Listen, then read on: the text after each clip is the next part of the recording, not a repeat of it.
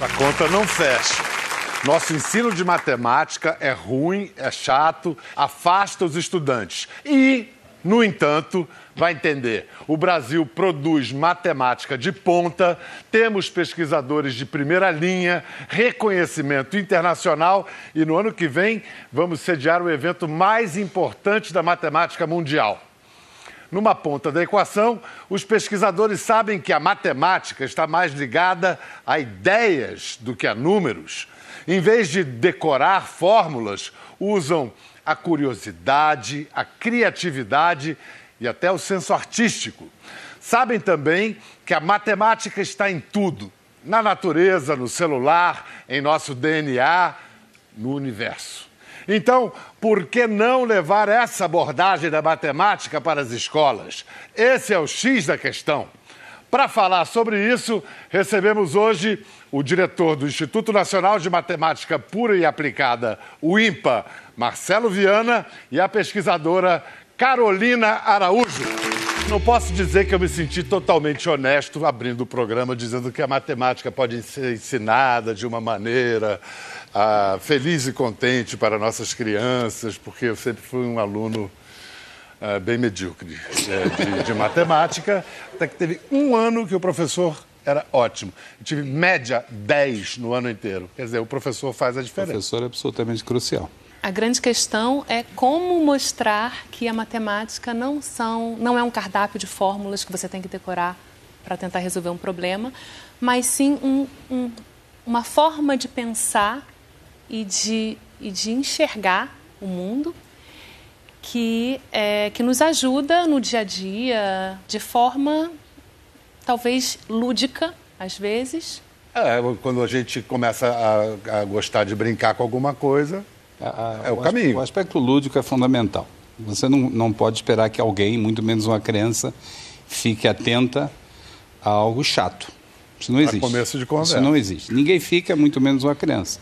Então é muito importante você conseguir trazer o lado lúdico para o processo de, de ensino e conectar com algo que faça sentido, que é algo da, da, experiência.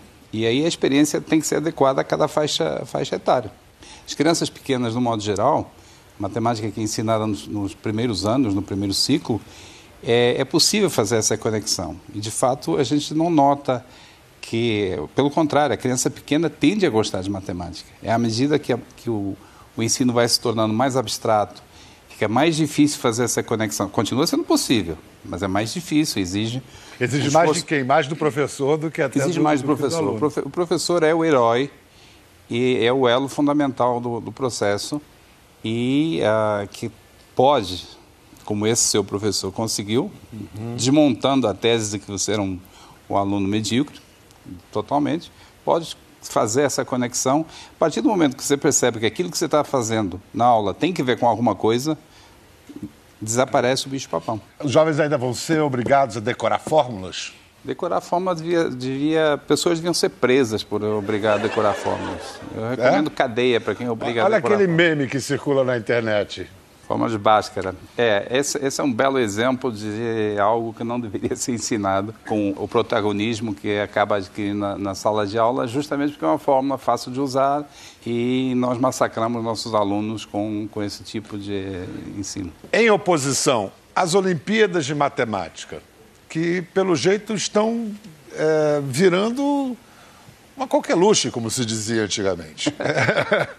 Qual a importância das Olimpíadas de Matemática? As Olimpíadas permitem a, a criança ter, e ao jovem ter acesso à matemática, justamente como a Carolina estava dizendo, de um, de, um, de um ângulo lúdico, um ângulo que vem também com, com um espírito de competição, competição saudável, que é um belo incentivo. E, e, a gente nota o resultado, o entusiasmo com que as crianças participam, as escolas em que é, se formam grupos, espontaneamente os alunos formam grupos, os melhores ajudando os menos bons a se preparar para a Olimpíada. Nós temos estudos objetivos que mostram que escolas que participam de maneira ativa na, na Olimpíada de Matemática, a média dos alunos de toda a escola, não só os bons, não, de todos, sobe 26 pontos na, escola, na, na, prova Brasil. 26 pontos, Bial, é o equivalente a um ano e meio de escolaridade. Uau. É como se essa escola, pelo fato de participar ativamente na Olimpíada, criar toda essa dinâmica que vai, vai do professor para os alunos, estivesse oferecendo um ano e meio de aula a mais para seus alunos. A matemática está em tudo. Quer dizer, não adianta fugir, gente. A matemática está em tudo. Não adianta tentar escapar. Mas como assim está em tudo? E se ela está em tudo, onde é que ela é mais evidente? Eu estou vendo aqui no cenário fractais, uma belíssima. Isso é tudo matemática. Tudo matemática e feito usando matemática também. E lembro que de, de estar numa, numa feira e encontrar um tipo de, de brócolis, chama brócolis romano. Vale a pena ver. É uma a couve é toda fractal. Parece que foi o matemático que inventou, só que não foi, foi a natureza que inventou. E inventou porque é vantajoso para a planta ter essa forma. É lindíssimo, extremamente estético e simplesmente a natureza escolheu a melhor solução para a planta. É bom você citar, a, a, gente tem um exemplo da natureza aqui. Mostra a imagem da colmeia aí para a Carolina comentar. Então, se você reparar no formato da colmeia, você vai ver que ela é formada por hexágonos. Então, hexágonos são figuras geométricas que têm seis lados iguais.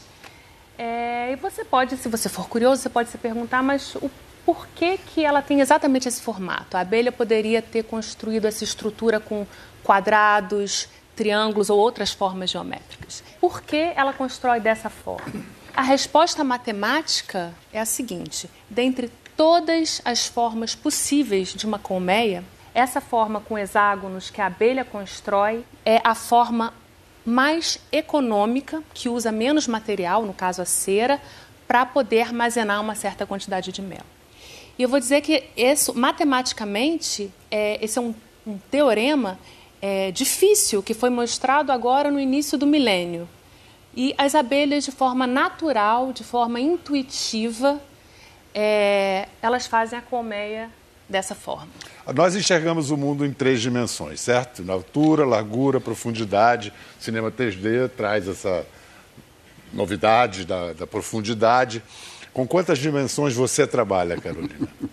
Bom, na verdade, a gente vive em quatro dimensões, né? Porque assim, a gente tem os o 3D aqui do espaço e tem o tempo, que pode ser vista como uma quarta dimensão. E, na verdade, eu vou te falar a verdade, nós vivemos num mundo, possivelmente, de 10 dimensões. Uma das teorias físicas mais modernas, elas dizem que o mundo tem 10 dimensões. as três dimensões do espaço, que nós percebemos, a dimensão do tempo, e mais seis dimensões que são minúsculas, que, que nós não percebemos com os nossos sentidos mas que elas estão ali, que elas satisfazem uma fórmula matemática e que para que nós consigamos entender de fato o universo, nós temos que estudá-las e compreendê-las e aceitá-las. Qualquer criança de 4 anos entende isso. Piada velha, né? vamos, vamos fazer o seguinte: sistemas dinâmicos agora, tá? Que é o assunto do Marcelo. O que é um sistema dinâmico? Sistema dinâmico é qualquer coisa que evolui no tempo. Nós somos sistemas dinâmicos, essa sala é um sistema dinâmico, porque as condições, à medida que o tempo vai passando, as condições vão evoluindo. E por que isso é um assunto de matemática? Porque você quer entender como é que é essa evolução, você quer prever e, em certa medida, você quer influenciar essa evolução. Então, por exemplo, o sistema dinâmico, é, isso que você descreveu, poderia ser aplicado numa grande cidade, no sistema de trânsito, por o exemplo, sistema de, de trânsito, O sistema de trânsito de uma grande cidade é um, é um belo, é um, sistema, é um belo sistema dinâmico e tem comportamento é, bastante surpreendente. Por exemplo... Esses aplicativos que a gente usa, o Waze, Google Maps, eles usam ele, eles usam isso aí. Agora, por exemplo, o Waze, uma pergunta para todo mundo pensar: o Waze melhora o trânsito da cidade? Não, o Waze melhora a sua vida. É, o Waze é extremamente egoísta. É, né? é para resolver o seu problema. E por vezes, lá perto da minha casa acontece isso. Tem uma rua onde ninguém passava. Agora, de repente, todo mundo está indo para lá. Por quê? Porque a rua ninguém passava, o Waze falou que é uma boa ideia é. Agora todo mundo está indo para lá. Para fugir da outra que todo mundo fugir, passa. Para fugir da outra. Isso, isso leva a consequências é, absolutamente surpreendentes. Você, você pode é, fazer acontecer o seguinte fenômeno. Você tem um problema de trânsito e você abre uma nova rua porque você acha que vai desafogar o trânsito. Abrir uma nova rua pode piorar muito o trânsito, se todo mundo inventar de usar essa, de, de, ir por essa rua. Vamos voltar ao nosso, ao nosso assunto central hoje, que é como deixar as crianças, os jovens à vontade com a matemática. Nesse sentido, o site umlivroaberto.com.br, que é uma iniciativa do IMPA, é uma iniciativa para mudar essa esse estranhamento entre, entre a garotada e a matemática? E como é que se dá isso? É o começo de um projeto muito ambicioso que tem exatamente esse objetivo. É um, é um projeto para elaborar livros didáticos para o ensino médio. E a ideia é que depois a gente vá avançando, vá descendo na, na faixa etária para cobrir toda a educação básica. E uh, um projeto baseado na ideia de que a matemática tem que ser apresentada em linguagem moderna, em linguagem que faça sentido para a criança, sabendo que os nossos os jovens e as nossas crianças do século XXI não pensam como, como pensavam no século XIX. Há toda um, uma modernização, no bom sentido, do discurso, do diálogo que tem que ser eh, realizado. O, o próprio IMPA é, é, surpreendente. É uma instituição que tem avaliação acadêmica no mesmo nível de Stanford, Princeton. Como é que vocês alcançaram tal excelência? Algumas regras. É, o IMPA, desde o começo, apostou intransigentemente na qualidade. Começou pequenininho, com três pesquisadores, mas eram gente de altíssimo nível, Maurício Peixoto, Leopoldo Narquin, são matemáticos de primeira linha por qualquer padrão internacional, e isso sempre foi uma exigência. Nós fazemos concursos para pesquisadores com 50 candidatos por vaga, abertos ao exterior, e isso, isso é um dos eixos principais. E o fato de que também sempre fomos abertos é, de maneira internacional. É uma instituição que faz parte do mundo. É, e, e, há três anos o Arthur Ávila ganhou o que é o Nobel da Matemática no mundo, o, prêmio, a medalha Fields. Três anos depois já dá para decantar assim o que, que significou essa, essa conquista para nós? É, é, a conquista é maior do que possa parecer, até dito assim, porque o, a medalha Fields vem sendo dada desde 1936, né, a cada quatro anos. O Arthur Ávila é o primeiro matemático de um país em desenvolvimento, nascido, criado e educado num país em desenvolvimento, que alcançou essa. Então, além do talento excepcional que o Arthur tem, é um país capaz de produzir, de, de, de lapidar esse, esse talento que é demonstrado por meio do prêmio que o Arthur ganhou. Isso, evidentemente, nos enche de orgulho e nos enche de, de. É um encorajamento. São 65 anos desde que o IMPA foi criado e ao longo desses 65 anos foi uma longa caminhada que chegou nesse e no ano que vem a medalha vai ser entregue aqui no Brasil, né? No ano que vem é. teremos a entrega das medalhas, o anúncio aqui no dia 1 de agosto de 2018, no Rio de Janeiro. Olha, a gente vai incluir na conversa mais um crânio, um jovem matemático de 22 anos, Pietro Pepe. Adoro essa, essa expressão, o cara é um crânio e tal. É, matemática é uma questão de QI? Hum. E todo mundo com falsa modéstia, não querendo responder e tudo. Não, pode falar. É, é, Pedro. Eu acho que o QI ele ajuda né, na parte lógica da matemática. Mas como já foi falado aqui mesmo, a matemática ela está muito além de só a lógica, só fórmulas em si. Tem uma parte visual, tem uma parte criativa, né, de você conseguir enxergar padrões. E o QI eu acho que ele não, talvez ele não abranja todo esse, todo esse ferramental que a matemática atinge. Mas é um dos fatores, com certeza. É, você estava aprovando ali a resposta, Marcelo, do Pietro. É, é vai sensibilidade sabe, no sabe meio... Sabe por que eu não respondi? Ah. Eu não respondi por, por um certo pudor. Porque as pessoas têm tendência a achar que matemática é coisa para gênios. Uh -huh. E não é. É, por isso que eu estava é. provocando vocês. Eu queria... Ótima provocação. É. Matemática não é coisa para gênios. É evidente que para ser matemático profissional você tem que ter um tipo de vocação. Uhum. Uma das minhas frustrações é que eu nunca vou jogar igual ao Neymar. Mas fazer o quê? Né? Mas eu jogo pelada. Então, com a matemática é a mesma coisa, está ao alcance de todos. É... Não vai ser um Arthur Ávila, mas pode ser. É, exatamente. Pode ser feliz com a matemática, assim mesmo como eu sou feliz jogando minha pelada, de vez em quando. E essa concepção é ruim para a matemática, essa ideia pré-concebida de que se gosta de matemática, matemática é porque é um gênio, isso é ruim, porque acaba criando um bloqueio. Acaba criando uma reação de, não, isso não é para mim mesmo, deixa para lá. Você, Pietro, como é que foi estimulado o seu interesse pela matemática? Como é que você descobriu uh, esse dom, essa vocação? Não sei como é que se chama. Eu sempre tive no ensino fundamental, no ensino médio, um bom desempenho com matemática. Eu atribuo isso à base educacional que eu tive muito boa. Mas, assim, interesse mesmo, o fascínio, né, a paixão, começou a acontecer no ensino médio. No ensino médio, eu fiz o ensino médio num colégio técnico no Rio, né, o Cefet. E aí eu tive aulas de programação, fazendo na área de TI. Né? E aí eu vi, eu vi tiveram três experiências né, que realmente me despertaram né, aquele interesse. Uma delas foi a OBMAP, na Olimpíada que eu participei, que eu comecei a ver os problemas indo um pouco mais além, uns problemas desafiadores que davam aquele sentimento de realização né, quando você resolve. É, foi um projeto de pesquisa que eu fiz de iniciação científica, que foi em astrofísica. Então, no ensino médio, eu estudei um pouquinho de astrofísica e era muito legal. A gente pegava a imagem das galáxias de infravermelho, ultravioleta, e aí estudava quanto a galáxia estava formando estrela, o quanto de estrela já tinha na galáxia. Eu usava muita matemática, você tinha que pegar as regiões, delimitar as regiões, somar a área da região.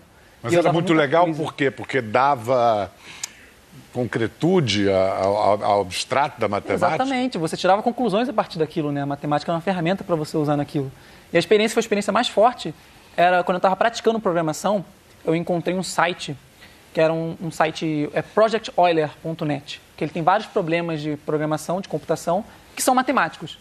Então você tem que usar algum raciocínio, algum conceito, alguma sacada matemática para você fazer o programa. Senão você faz o programa de uma maneira meio bruta e você roda e o programa não te dá resposta. Você fica esperando, demora demais, porque os números são gigantes. Você usa matemática para agilizar, né? Que, que, nem, por exemplo, em trânsito, você pode usar a lógica matemática ali para deixar de uma maneira rápida encontrar uma, uma rota mais curta entre um, um, local e outro. Tem muita matemática que agiliza os processos. Então, nesse, nessas experiências, eu ficava horas, de vez em quando dias, para resolver um problema. E quando rolava aquela sacada e quando você via que funcionava, dava aquela realização, sabe, de você perceber, poxa, cara, consegui né, atingir essa meta. E a satisfação de você perceber a matemática de fato sendo aplicada, né, mostrando como algo útil em, em áreas diferentes. E aí foi isso que eu quis seguir. Você é programador de games, né? Quais Isso. são os parentescos entre as duas linguagens, matemática e a programação? Primeiramente, é, jogos, jogos parece que não tem nada a ver com matemática, né? Jogo é diversão, matemática é tédio, é chato. Mas quando você para para ver, tem muita coisa aí no meio. Né? Tem matemática, tem design, tem som, tem física. E assim, é, quando a gente vê um jogo, que, que nem quando a, gente, quando a gente vê um filme quando a gente é menor, a gente fica, poxa, que filme legal, os personagens pulando, explodem, batem, a gente normalmente nem pensa como aquilo foi feito a gente vai crescendo, a gente vai tendo né, uma, uma crítica maior, um olhar crítico, vai pensando, poxa, isso não faz sentido, como é que o personagem cai de 20 metros e está vivo? Aí você começa a pensar como é que as pessoas fizeram para simular esses eventos. E no jogo acontece a mesma coisa. A gente vê os personagens pulando, correndo, né, batendo um no outro, e a gente não vê, mas por trás daquilo tem toda uma geometria, toda uma matemática. Normalmente os personagens são feitos a partir de retângulos, quadrados, que representam eles. E computacionalmente, alguém, né, o programador, ele precisa ditar como as regras funcionam, não é que nem o mundo real que está pronto, que você bate, as coisas acontecem. No caso, você. Exatamente. Você precisa simular esse ambiente. Então tem a matemática de você perceber para onde o retângulo pode se mexer, que ele não pode sair da tela, por exemplo, é, que o retângulo tem que bater um com o outro, como é que eu sei se dois retângulos estão encostando ou não. E tem muitos outros problemas, trigonometria, fórmula de Bhaskara também aparece em, alguns, em algumas situações, mais incrível que pareça. Sério? Você usa? usa, usa. Ele usa, gente. Exatamente. Encontramos, é ele. Arco tangente, você vê que tangente sendo cosseno, pra que, que eu vou usar isso na minha vida? É a primeira vez que eu usei em jogos, eu fiquei, caramba, consegui usar, já risquei da minha lista de mais uma coisa que eu... Maravilha. Vem cá, tem um pessoal com uma camiseta de declaração de amor aí, é isso? Alguém fica de pé pra gente ler. Eu sou uma professora de matemática. E claro que tenho problemas. Vem cá, vocês estão aqui para fazer uma declaração de amor à matemática? Todos aqui já, já lecionamos há algum tempo, né? E temos alguns pontos em comuns, né? Então, uma pessoa que é química, duas são pedagogas, outras estão iniciando agora a carreira. E aí a gente gosta muito, como eles falaram, né? A gente sente o encantamento quando se resolve um problema. E é uma coisa que só quando você faz e você prova você sente aquele clique, você fala, nossa, aquele êxtase, né? Tanto no fato de ensinar, quanto no fato de sentar e aprender, porque nenhuma da gente, nenhuma de nós aqui tem uma facilidade. Todos nós lutamos para aprender. A gente espera, sinceramente, que vocês resolvam seus problemas. Muito obrigado.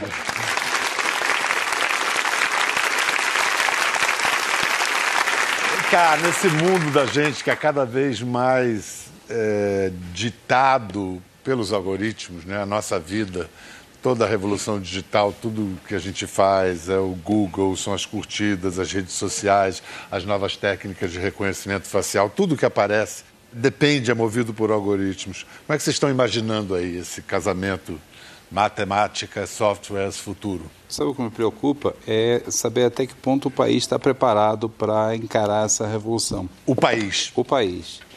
O Brasil tem, é, o fato de ter desempenho ruim, de um modo geral, nos testes de avaliação internacional de estudantes, é extremamente preocupante, porque isso significa que nós não estamos preparando os nossos jovens para esse desafio. O futuro vai ser daqueles que saibam matemática suficiente para poder se integrar nesse processo. E a matemática já tem, em muitos países, um, um peso enorme na, na, na, própria atividade econômica, que não é o único objetivo, mas é um ponto importante. Estudos internacionais mostram que, que foram feitos em alguns países, mostram que a matemática pode contribuir com até 15% do PIB do país. E para isso é, é claro que os jovens têm que estar preparados para exercer as, as profissões que geram essa riqueza. E no Brasil isso não é claro que nós estejamos uh, na corrida para essa revolução. Carolina, acrescenta alguma coisa? Bom, esperamos que, que isso mude, né? Então é, é, é, um pouco por isso que nós todos estamos trabalhando, né? Não depende só da gente. Passa também por a sociedade ter consciência da importância que a matemática tem. É, nós estamos nesse momento vivendo o biênio da matemática 2017-2018, que é uma iniciativa em que todos estamos muito empenhados, que cujo objetivo é exatamente conscientizar a sociedade de tudo isso que a gente está dizendo aqui, que a matemática é um mal barato, que é interessante, que muda vidas e da importância que ela tem para o país. Não é algo que a gente deva passar assim ignorar. Não depende só de nós, como a Carolina disse, depende também de políticas públicas consistentes. Você falou há pouco como é que o IMPA foi criado. São 65 anos de uma consistência que permitiu, permitiu criar uma instituição como o IMPA. E aquilo que você cria em 65 anos, você destrói muito menos tempo. Todo esse progresso que a matemática brasileira alcançou está em risco com essa crise que nós estamos vivendo é, todo esse esforço de Olimpíadas Matemáticas, sendo realista, é, está, está num momento delicado por causa da, da situação que nós estamos vivendo de descontinuidade de políticas públicas. Por favor, contem sempre com esse espaço aqui no Conversa. Essa conversa foi muito boa. É... A matemática está em tudo mesmo. A gente foi bem convencido disso hoje. Muito obrigado, Carolina, Marcelo, Pietro.